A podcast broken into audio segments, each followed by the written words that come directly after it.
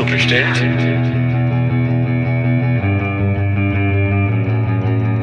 Ist so bestellt? So nicht bestellt. Der kritische Podcast über Abschiebungen. Hallo und herzlich willkommen zum So nicht bestellt Podcast, dem kritischen Podcast über Abschiebungen. Sandra und ich sitzen heute gemeinsam vor dem Mikrofon. Wir wollen heute zusammen auf das Jahr 2021 zurückblicken. Da haben wir begonnen, diesen Podcast zu machen, wollen aber den Bogen auch noch ein bisschen weiterspannen. Genau, hallo auch von meiner Seite. Wer jetzt die letzten beiden Folgen schon aufmerksam gehört hat, weiß, dass wir eigentlich uns mehr den Orten der Abschiebungen widmen wollten, aber wir haben uns nochmal für eine aus der Reihe Folge entschieden, weil nicht nur das Jahr endet, sondern auch mit Jahresende gleichzeitig vier Jahre Ära Seehofer, dessen Stimme ja auch in unserem Intro zu hören ist. Und wir in dieser Folge nochmal rückblicken auf die vier Jahre Seehofer beziehungsweise 16 Jahre unionsgeführtes Innenministerium ähm, näher anschauen, was für Politik gemacht wurde, welche Auswirkungen sie auf betroffene Menschen hatte und aber gleichzeitig auch hoffnungsvoll in den Koalitionsvertrag geschaut haben. Genau, und deswegen werden wir heute die Stimmen derer, die wir interviewt haben in diesem Jahr in den A-Folgen, also Menschen, die von Abschiebung bedroht sind, von ihr betroffen waren, ähm, teils zurückgekehrt sind nach einer Abschiebung. Die Menschen kommen heute teilweise nochmal zu Wort und werden nochmal sozusagen Update geben, was seit dem letzten Mal, wo wir sie gehört haben, bei ihnen geschehen ist. Was Seehofer und sein Ministerium definitiv verbockt haben, ist die Luftbrücke aus Afghanistan aufrechtzuerhalten. Wir haben dazu auch eine aus der Reihe Folge veröffentlicht. In diesem Zusammenhang haben wir aufgezeigt, welche bremsende Kraft das Innenministerium und explizit auch Seehofer bei der Rettungsaktion von Menschen aus Afghanistan hatte. Seehofer selbst hat noch ziemlich lange, wo schon relativ klar war, dass die Taliban auf den Vormarsch ist, äh, Abschiebungen nach Afghanistan durchgeführt und mit diesem Thema wollen wir einsteigen und dazu als erstes Mal uns an Mohammed erinnern, der Ende 2020 nach Afghanistan abgeschoben wurde und mit dem wir in der 6a-Folge gesprochen haben.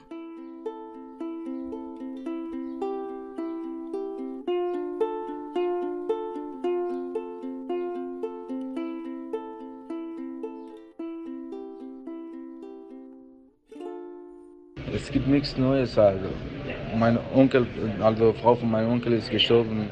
Wir haben sie begraben. Und Neues gibt es nichts, außer nur arbeiten. Also das gleiche Arbeit, was ich immer mache. Also Motorradmechaniker. Man muss hier wie ein Esel arbeiten, damit man Geld verdienen kann. Und über Abschiebungen.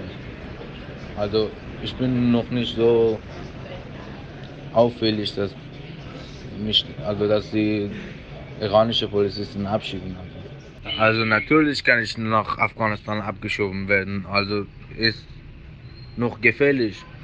Aber wenn ich von Teheran nicht weggehe, ist nicht so gefährlich. Also wenn ich in irgendwelche andere Städte reise, also wenn ich in irgendwelche andere Städte äh, fahren will oder reisen will, dann wird es gefährlich. Also dieses Land ist nicht wie damals. Also.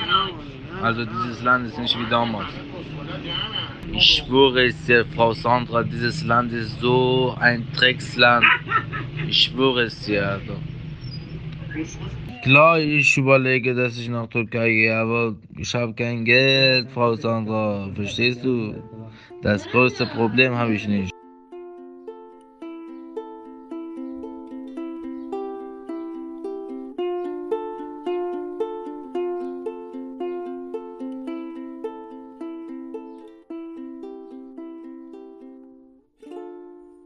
Also wie ihr hören konntet, lebt Mohammed nach wie vor in Teheran und hat auch dort keinen sicheren Aufenthaltsstatus, sondern muss nach wie vor eine Abschiebung nach Afghanistan durch iranische Sicherheitsbeamten befürchten. Wenn wir jetzt die aktuelle Situation in Afghanistan betrachten, erscheint es tatsächlich einfach nur irre, dass äh, bis Juli noch Abschiebungen nach Afghanistan stattfinden sollte. Die letzte wurde abgesagt. Und das ist tatsächlich etwas, was in der Verantwortung vom BMI liegt. Und das ist auch dann nochmal spannend, vielleicht dahin zu gucken, denn die Bremsekraft waren eben auch Beamtinnen des BMI. Das heißt, die neue Bundesinnenministerin, die Nachfolgerin von Horst Seehofer, Nancy Faeser von der SPD, übernimmt da auch einen spannendes Haus, weil da diese restriktive Politik tief verankert ist. Und da bleibt es dann auch wichtig, genau hinzuschauen, inwieweit Abschiebungen und aber auch das Sichern von Bleiberechten tatsächlich durch das Bundesinnenministerium umgesetzt werden. Also ich glaube, äh, Frau Faeser hat keine leichte Aufgabe, dieses Ministerium zu übernehmen und auch vielleicht eine andere Politik zu machen. Denn wie sagt man so schön, da gibt es so ein schönes, griffiges Zitat. Ähm, nee. Achso, es ist egal welcher. Ja. Es ist egal, welcher Minister mir untersteht oder so. Ja, genau. Interessant ist auch nochmal hinzuschauen, ähm, wie die Rhetorik äh, in dieser Zeit war, als die, ähm, die Taliban die Macht übernommen hat und quasi Menschen dringend hätten gerettet werden müssen. Die Reaktion nämlich unter anderem von den ehemaligen Bundeskanzlerkandidaten Laschet war ähm, 2015 darf sich nicht wiederholen. Also eine absolute Panikmache hier in Deutschland, ähm, anstatt Verantwortung zu übernehmen und Menschen aus Afghanistan rauszuholen. Also Verantwortung, die dann viel zu langsam kam und in einem beschränkten Maße der Personenkreis der zu evakuierenden Personen wurde vielfach als zu klein kritisiert. Und diese Panikmache hat sich dann weiterhin im Jahr fortgesetzt, ähm, als an der Grenze zwischen Belarus und Polen tausende Menschen ausharrten, sozusagen von ähm, Diktator Alexander Lukaschenko dahin organisiert, eingeladen, wie auch immer das, man das benennen will. Und hier die Debatte dann auch in Sachsen ganz scharf geführt im Sinne eines, einer Abwehr dieser Menschen. Also bis hin dazu, dass sowieso der Notstand ausgerufen wurde, Ministerpräsident Kretschmer forderte eine Mauer gegen Belarus und Menschen wurden als Waffe in einem, in einem Kriegsszenario gleichgesetzt.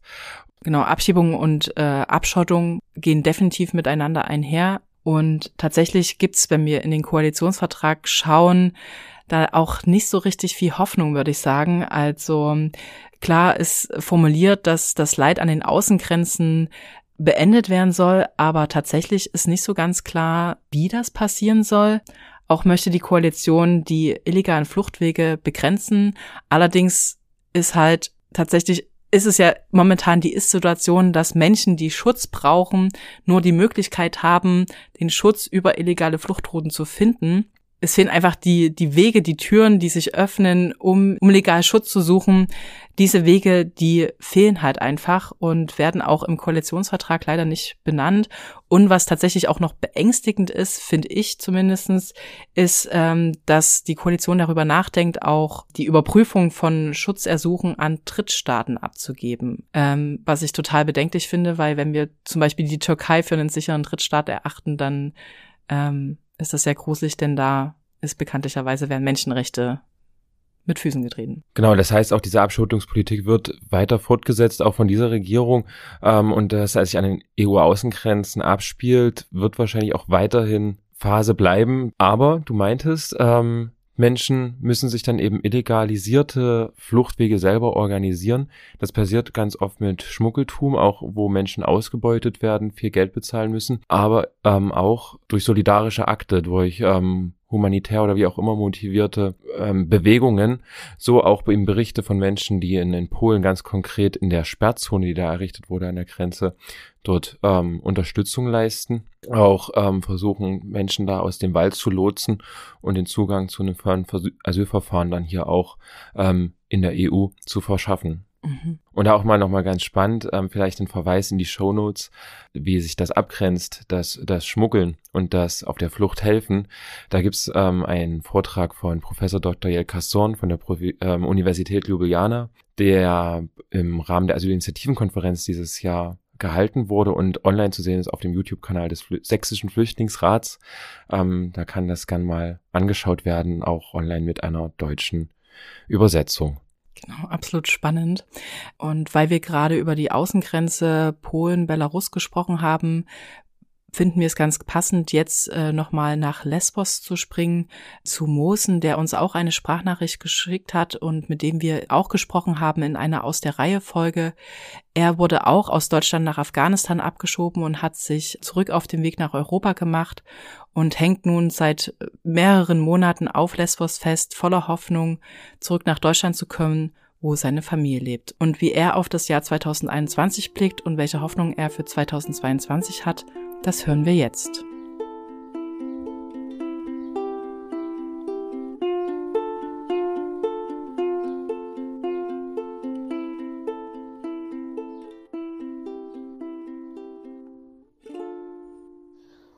Hi, I'm Mohsen Amiri from Afghanistan, and I appreciate you that this conversation we have. I'm currently working as a volunteer in medical clinic inside the camp and still live there. My asylum request is almost a year examination. I have to wait for news from the Greek government. Anyway, I can say that year 2021 was not good for me because that answer my request was rejected for the second time. So I felt the fear of deportation every day with this stress and fear, I could hardly live. Also, you know, Afghanistan fell to Taliban after 20 years when we had a democracy there. So this stress further disturbed my life.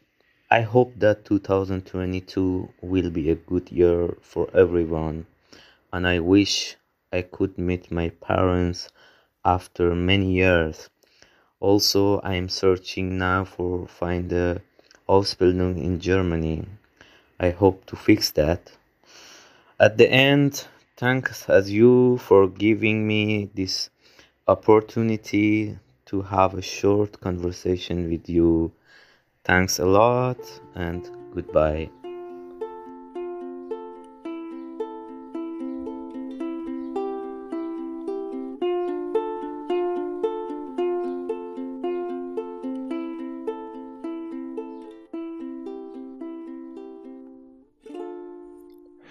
Genau, das war Mosen. Ich würde noch mal ganz kurz ins Deutsch übersetzen, was er jetzt gesagt hat. Er befindet sich eben immer noch mehrere Monate auf Lesbos, nach wie vor freiwillig in einem in einer Initiative auf Lesbos aktiv, die dort medizinischen Support leistet.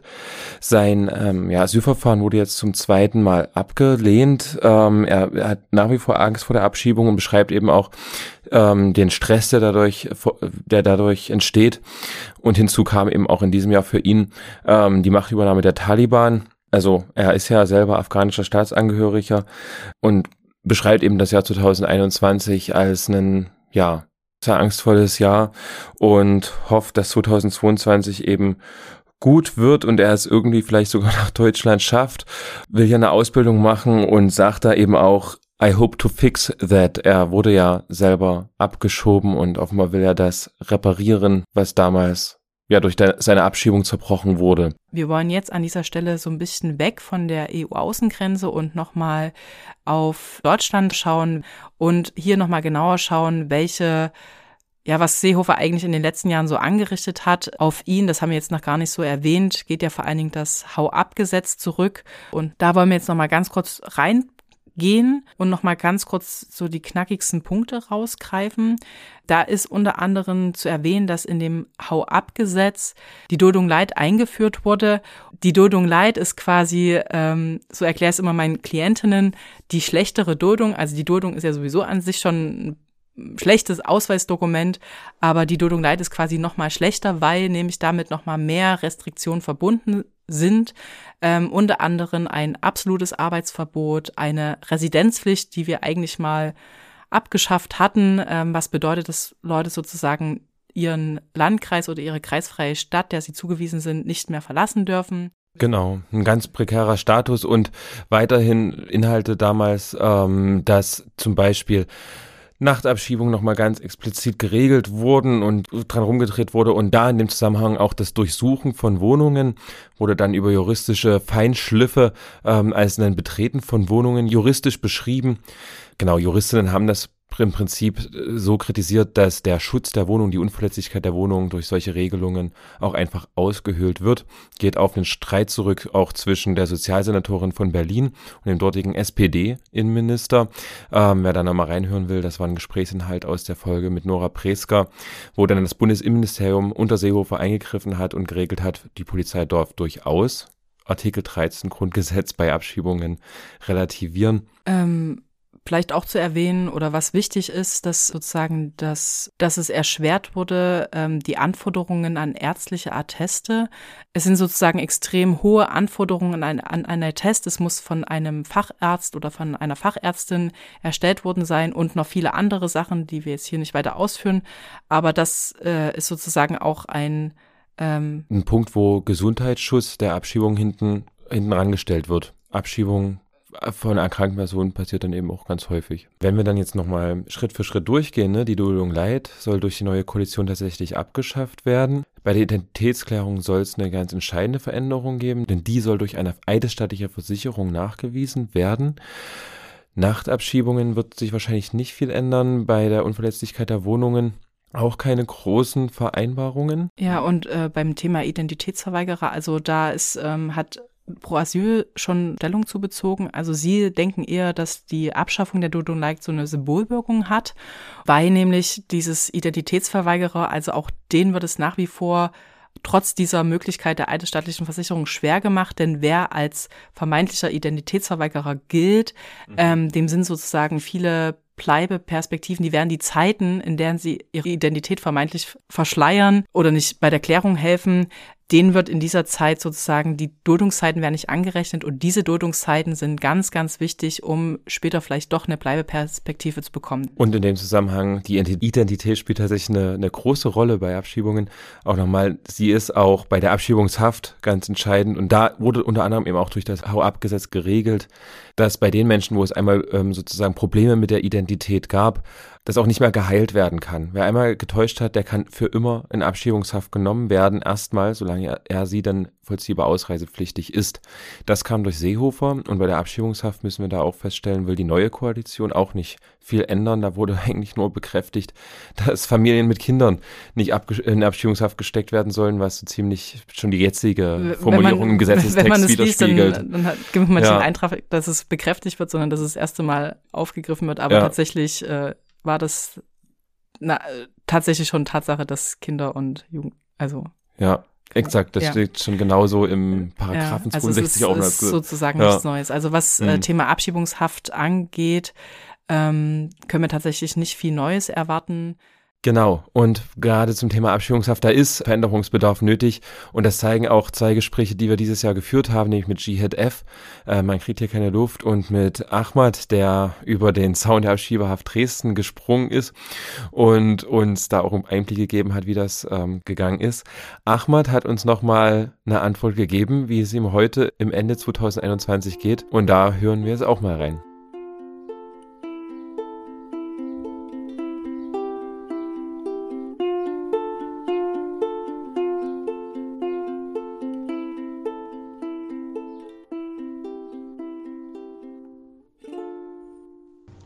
Ja, hallo, bin ich Ahmed. Vielen Dank für deine Nachricht. Mir geht's schon gut. Äh, letztes Jahr, ich habe mein Kind, das wird schon meine Freundin geboren. Und jetzt habe Arbeit. Ich warte auf Ausländerbehörde, wann die Antwort mich, aber noch gibt gar nichts wegen Aufenthalt. Ja, mir geht's gut. Äh, ich freue mich schon, habe schon Arbeit jetzt und äh, ich habe fast alles geschafft.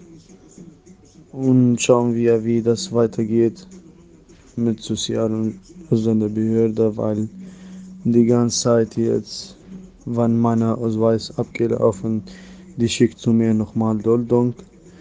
Und ich darf nur arbeiten, wo habe ich jetzt Arbeit mit, mit meiner Firma.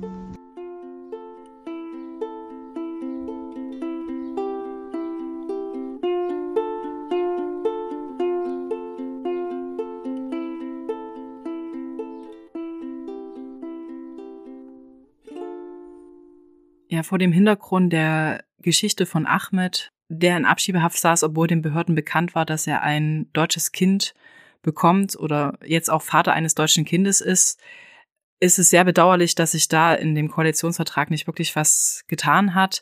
Auch sehen wir, dass Ahmed nach wie vor mit seinem Aufenthaltsstatus zu kämpfen hat und immer noch in einer unsicheren Duldung steckt und quasi nach wie vor eine Abschiebung befürchten muss. Wenn wir jetzt nochmal in den Koalitionsvertrag blicken, dann äh, sticht da ein Wort sehr, sehr deutlich ins Auge, nämlich das Wort Rückkehroffensive. Also tatsächlich habe ich den ähm, Koalitionsvertrag so ein bisschen hoffnungsvoll gelesen und an einigen Stellen wird auch Hoffnung geweckt. Aber dieses Wort, das hat es tatsächlich irgendwie ein bisschen kaputt gemacht für mich. Ähm, was genau zur Rückführungsoffensive im Koalitionsvertrag steht, würde ich mal an dieser Stelle ganz kurz zitieren. Und zwar, Zitat, nicht jeder Mensch, der zu uns kommt, kann bleiben.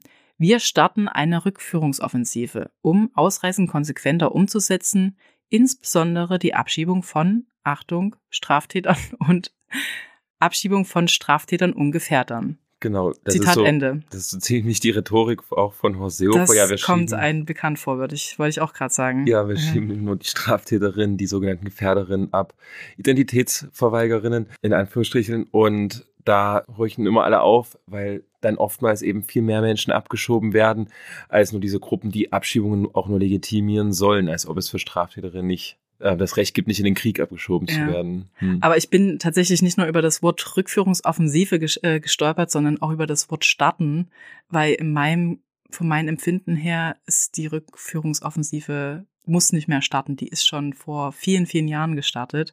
Ähm, und dazu hat auch Pro Asyl heute an dem Tag, an dem wir aufnehmen, 15. Dezember 2021, auch eine Pressemitteilung herausgegeben, wo, wo auch drei Fälle sogar aus Sachsen ähm, mit beschrieben wurden, skizziert wurden. Ähm, unter also anderem. wo sie quasi aufzeigen, dass die Rückführungsoffensive schon gestartet ist. Genau. Einer dieser Fälle liegt erst sehr kurz zurück. Das ist ähm, die Abschiebung eines oder die Abholung erstmal eines Siebenjährigen aus einer Grundschule in Delitzsch, wurde dann gemeinsam mit seiner Mutter nach Polen abgeschoben. Also die Schule als sicherer Ort wird da in Frage gestellt. Ähm, das ist auch nicht das erste Mal passiert, dass Kinder aus ja, schüt schützenswerten Orten wie Schulen, ähm, Jugendhilfeeinrichtungen, ähm, eine Achtjährige wurde mal aus einem Zentrum für Kinder mit Sehbehinderung abgeholt. Also solche Fälle gibt's in Sachsen. Das zeigt die Politik, die Seehofer da hinterlässt und sein Haus in den letzten Jahren, die ist sehr nachhaltig und hier muss auch in der Tiefe nachgesteuert werden, nicht zuletzt, weil die Länder auch Abschiebungen ähm, vollziehen. Und wenn da so Töne aus dem Bundesinnenministerium kommen, bleibt nur zu hoffen, dass andere Regelungen dann umso tiefer greifen, die die Koalition plant, nämlich Regelungen, die es Menschen ermöglichen können, ihr Bleiberecht zu sichern. Also noch vor der Abschiebung sozusagen den Aufenthalt zu legalisieren. Und da gibt es Regelungen, die im Zweifel auch den beiden folgenden Menschen, die wir gleich hören werden, geholfen hätten, ohne dass sie durch die ja, schwere Zeit, die sie auch in den Interviews mit uns wiedergegeben haben, hätten durchleben müssen. Das sind Sarah und Ilona, Sarah aus Hoyerswerda, die jetzt einen Aufenthalt von der Härtefallkommission bekommen hat und Ilona, der Familie aus Pirna. Die äh, tatsächlich auch in der PM vom Pro Asyl mit Erwähnung findet, die Geschichte von der Familie Ilona immer Immerlischwili. Immerichwili. Genau, auch von Pro Asyl mit ausgewählt. Hört auch gern nochmal in die Aus der Reihe Folge rein, wo wir ein Gespräch mit den beiden Eltern Immerichwili geführt haben, als sie gerade in Georgien waren und auf die Rückholung gehofft haben. die sich dann erfüllt hat.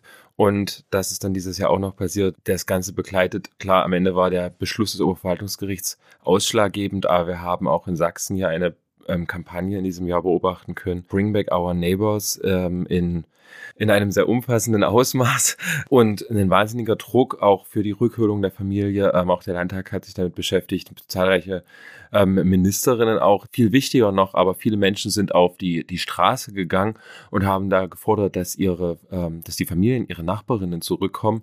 Nicht nur in Pirna, sondern auch in anderen Orten wie Meißen, Radebeul, ähm, in Oschatz ähm, gab es auch solche Abschiebungen zu verzeichnen, alle nach Georgien. Und da können wir auch noch nochmal erwähnen, dass es diese Initiative Bring Back Our Neighbors auch nochmal den Demokratiepreis der Amadeo Antonio Stiftung in diesem Jahr erhalten hat. Hatten wir auch schon erwähnt, wohlverdient, Mhm, mhm. genau. Trotz des ganzen Engagements der Initiative ist zu sagen, die Familie ist zwar jetzt wieder in Deutschland, aber nach wie vor nicht sicher. Und das hören wir jetzt von die Ilona nochmal selbst.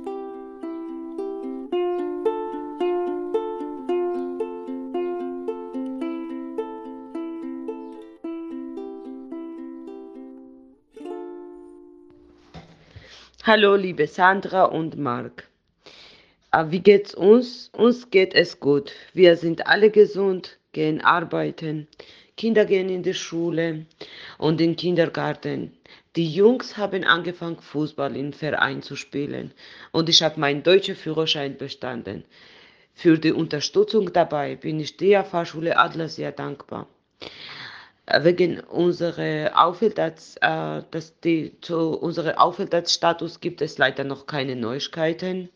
Aktuell haben wir weiterhin eine Duldung, aber unser Antrag auf dauerhaft Aufenthalt befindet sich in, in Prüfung. Was uns dieses Jahr Schlechtes passiert ist, wisst ihr ja. Und danach wieder zu Hause zu sein, ist das Beste, was uns dieses Jahr passiert ist. Dass wir heute wieder in unserem Zuhause sein können, verdanken wir ganz, wirklich ganz, ganz viele Unterstützer. Für die Zukunft wünschen wir uns ein Leben ohne Angst vor Abschiebung, mit Sicherheit und Ruhe, damit unsere Kinder in ihrem gewohnten Umfeld aufwachsen können. Ich weiß nicht, was soll ich noch dazu sagen. Ich sage nur das so. Wir danken euch für eure Hilfe und Unterstützung und wünschen frohes Weihnachtsfest. Liebe Grüße, Ilona und Ilia.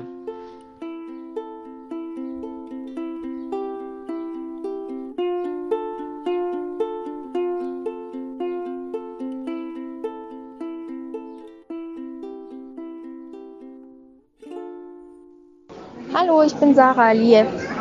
Ähm, mir geht es soweit gut. Ich wohne jetzt im Wohnheim. Ähm, ich habe einen Abschiebestopp. Ich habe eine Aufenthaltserlaubnis für drei Jahre bekommen. Äh, genau, jetzt versuchen wir, äh, meinen Pass zu bekommen und dann für eine ID-Karte einen Antrag zu stellen.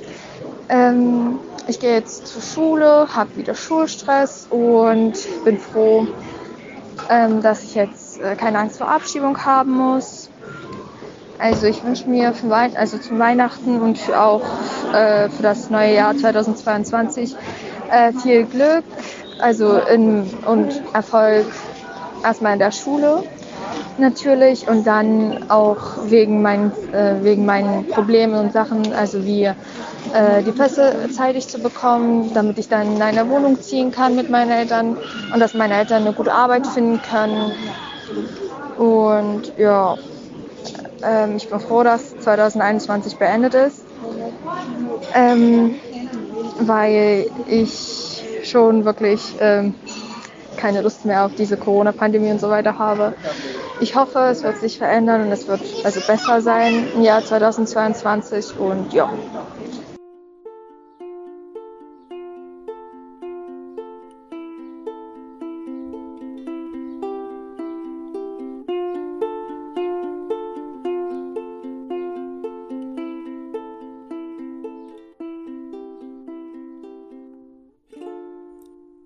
Also wenn es im Gesetz ordentliche Bleiberechtsregelungen geben würde, dann wäre die Familie Immerich-Willi definitiv von einer Abschiebung verschont geblieben.